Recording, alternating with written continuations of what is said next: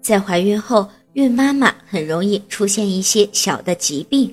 今天我们就来和大家说说孕妈妈自我检查以及预防腹泻的小方法。孕妈妈之所以会出现腹泻，大多是因为消化不良而引起的，这一般不需要药物的处理。孕妈妈只要减少高脂肪食物的摄取，避免吃辛辣的食物以及含有咖啡因的饮料。增加高纤维食物的摄取就可以了。这样的饮食习惯还可以缓解消化不良引起的便秘问题。同时，孕妈妈还应该采取少量多餐的进食方法。